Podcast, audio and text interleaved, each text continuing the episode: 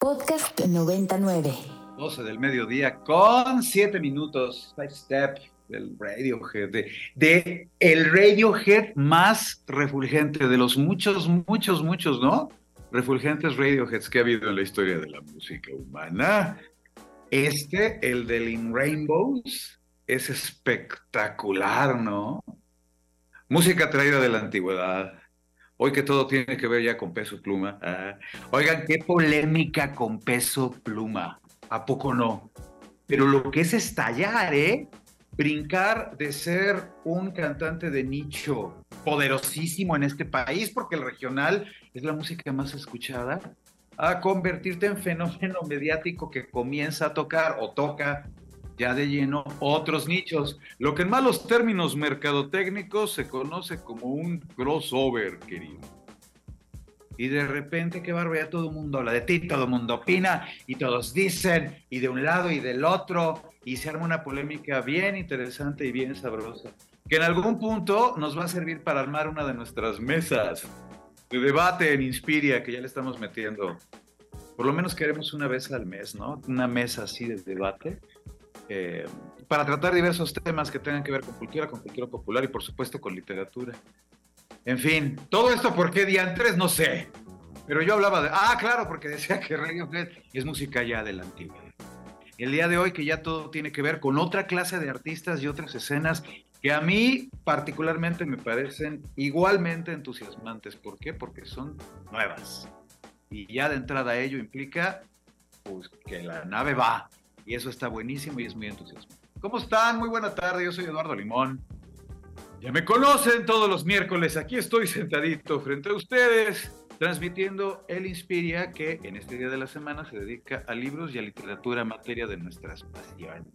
El día de hoy me acompaña allá en la cabinita real, en el campus Santa Fe, adorado, mi queridísimo Al Aldebarán, que está en los controles, y yo acá transmitiendo desde la cabinita virtual para todos ustedes. Díganme cómo les va en esta mañana nublada, bueno, brumosa, pero calurosa, ¿no? Qué bárbaro estos días en la ciudad. En la ciudad donde quiera que nos escuchen, también ya saben a través de nuestra página y escríbanos en nuestras redes arroba ibero99 fm arroba el partido.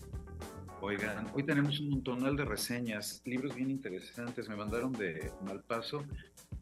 Ya la inteligencia artificial de plano está así ya metida, ¿no? Absolutamente, metida de lleno en la vida social y poco a poco en la cotidiana de todos.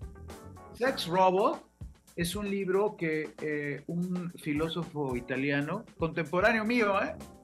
Un hombre que nació en el 70, escribe desde una perspectiva interesantísima que tiene que ver directamente con eso que se dibuja va a suceder en el futuro inmediato. Y por futuro inmediato no sé qué definir, si a lo mejor estamos hablando de 10 años o 15, quizás.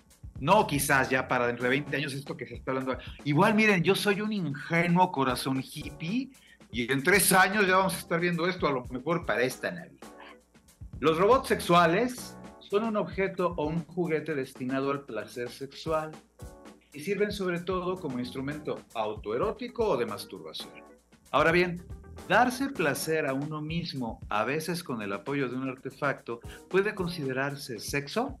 En el primer capítulo del libro se explica de entrada por qué es apropiado hablar de sexo con robots y por qué el sexo no precisa necesariamente la presencia de otra persona. Después se abordan las cuestiones morales. La idea de que cualquiera pueda tener relaciones sexuales con un robot puede resultar chocante, pero ¿Hay algo inmoral en comprar y tener relaciones con una máquina? Además, ¿es cierto que quienes se acuestan con robots son depravados? Personas, por ejemplo, con una tendencia a ejercer actos violentos contra los demás e incapaces de construir relaciones afectivas y estables con sus semejantes. Mostraremos que del hecho de que una persona tenga relaciones sexuales con un robot, no podemos inferir conclusiones necesariamente negativas respecto a su personalidad y a sus preferencias.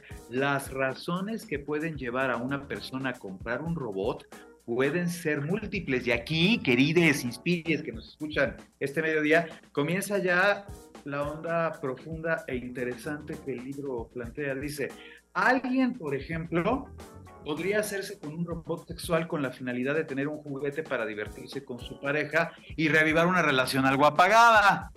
Historias que muchos de ustedes conocerán. Y dices, a lo mejor en el 2027, pues te compras un robot y con eso estableces algún tipo de juego con tu pareja. En fin. Alguien podría optar por relaciones de pago, ¿no?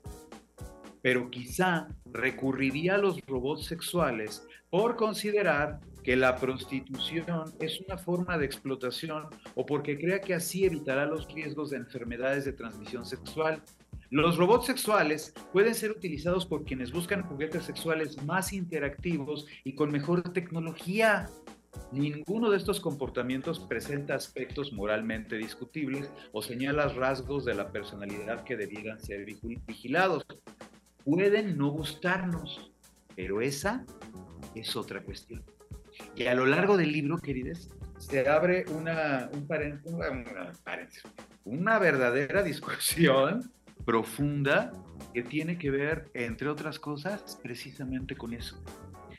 ¿Qué aspectos morales, sociales, va a entrañar para la humanidad del futuro y del futuro inmediato, pues? El empleo de los robots sexuales que van a permitir ciertas libertades, lo manifiesta también el libro de Balistreri, que no son bien vistas y que son incluso consideradas delitos en esta sociedad. En fin, es un universo ciertamente inquietante, ciertamente inquietante. Para terminar de ponerse así medios paranoides, voy a hacer un cambio total, elipsis hacia atrás, porque aquí estamos hablando del 2023 poderoso. El ensayo es del año pasado, si mal no recuerdo, de fines del 2021. El punto exacto es realmente contemporáneo, perteneciente a la vertiente contemporánea del pensamiento. Pero voy a hacer una elipsis inversa, así el moonwalk, el paso, ¿se acuerdan de Michael Jackson? Que para muchos de ustedes en fin, representa un viaje más bien llevado hacia la infancia. Pero en el caso con Michael Jackson, me hago hacia atrás para llegar a la Italia de 1630, otro libro apasionante con el que, híjole, te pasas. Bueno, yo me pasé una noche así pensando de Alessandro Manzoni, que es igualmente miembro de la comunidad italiana, este, es autor de varias novelas, y el libro es eh, una reedición que habla de un momento tremendo en el Milán de 1630. Imagínense el siglo XVII.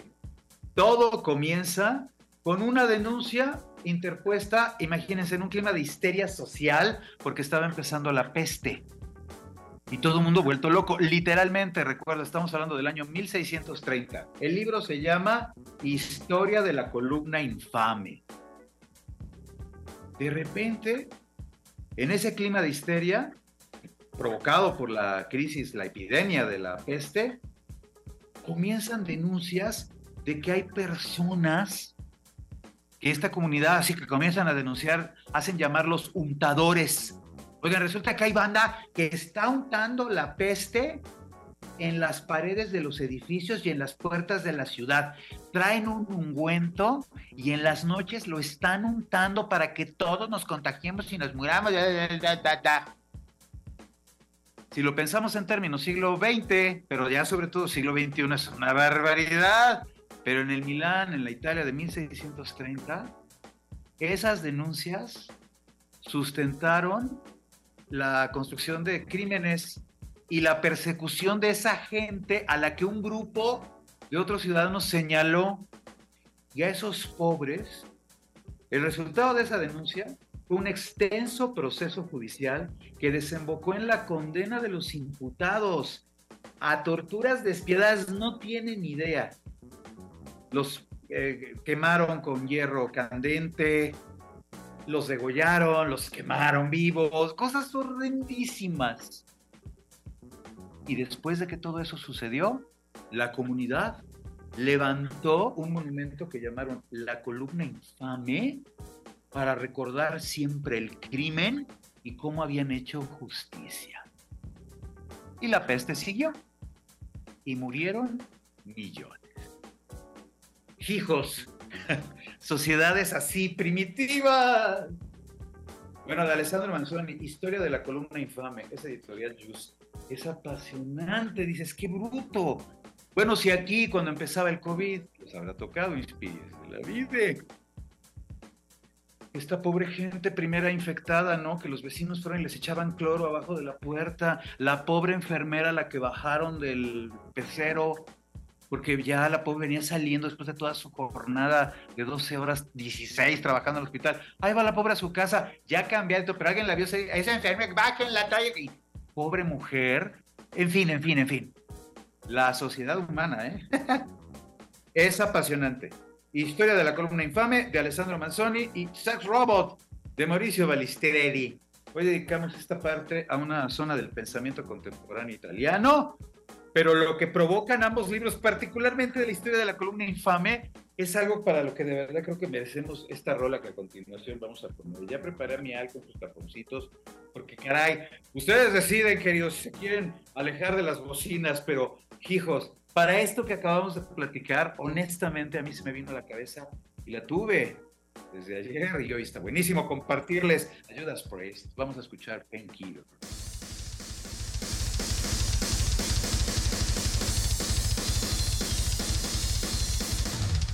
12 del mediodía con 24 minutos. Ya respiren, perdón, perdón, perdón por ponerme tal a esta hora. Pero tenía muchas ganas de escuchar ayudas, pues. Painkiller. Cuando se volvieron a juntar con Hartford y recuperaron, qué bárbaro este poderío, qué bárbaro. La voz, ¿no? Qué gran forma de interpretar metal y qué buenísimos ejecutantes, todos, todos. Mediodía de miércoles y aquí escuchando metal del más espeso. Oigan, está buenísimo porque hace ratito que hablábamos acerca de peso pluma, se generaron toda clase de comentarios. Eva Yuni, arroba shushumatu. No entiendo para qué hacerle el caldo gordo a un delincuente que hace apología del delito y recibe dinero del narco para componer canciones. Pues ahí está, hasta donde se sabe, el hombre pues no ha delinquido hasta donde sabe, en fin, ¿no? Pero más allá de eso, sí que hay un componente ciertamente polémico en el reflejo de este éxito que de repente se volvió monumental. Pues ahí está Peso Pluma. Muchos saludos, Shushu, Shushumatu. Y gracias por escucharnos. Y Alex Yes, que siempre nos manda nuestro mensajito a Pau, a mí. Muchas gracias, Alex, por escucharnos. no, por favor, Lalo, no, esas tendencias no.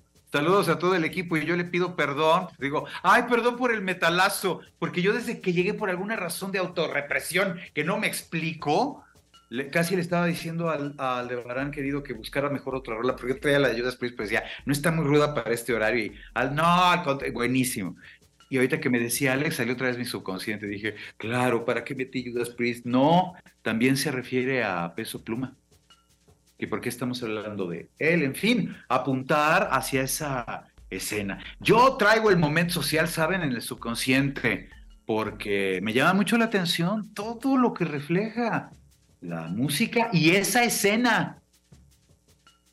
En fin, les digo, vamos a armar una mesa ahí de polémica y de debate. Hablando de armar mesas, bueno, más bien de polémica, debate, y que digo, es buenísimo siempre escuchar, pues eso, todo lo que la banda piensa, lo que pensamos con respecto a un tema que de repente comienza a llamarnos la atención por diversas circunstancias a varios, no diré que a todos, naturalmente, pero sí que hay capas, ¿no? Que de repente nos interesamos en este tipo de cosas. Ahorita que les estaba haciendo acá las reseñas de estos buenísimos que me mandaron de Jus, Alessandro Manzoni, Historia de la columna infame, y Mauricio Balistreri, Sex Robot, pienso que, dado que mi Pau Tinoco querida tiene un problema técnico que le va a impedir comunicarse al ratito para llevar a cabo la biblioterapia, oigan, vamos a armarla nosotros, les doy el número de la cabina, esto, nos marcan y recomiéndenos qué están leyendo ustedes, en qué andan ahorita.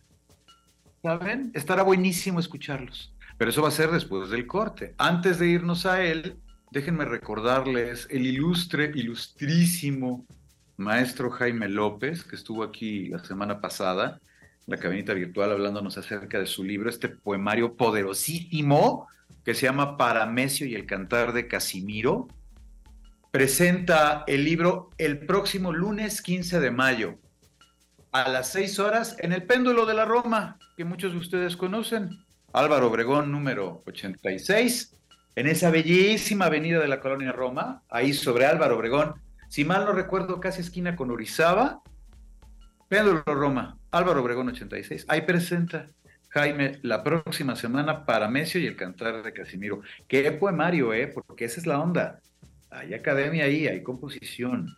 Es una poesía muy bien sustentada. Ya lo estábamos platicando la semana pasada con, con el gran Jaime.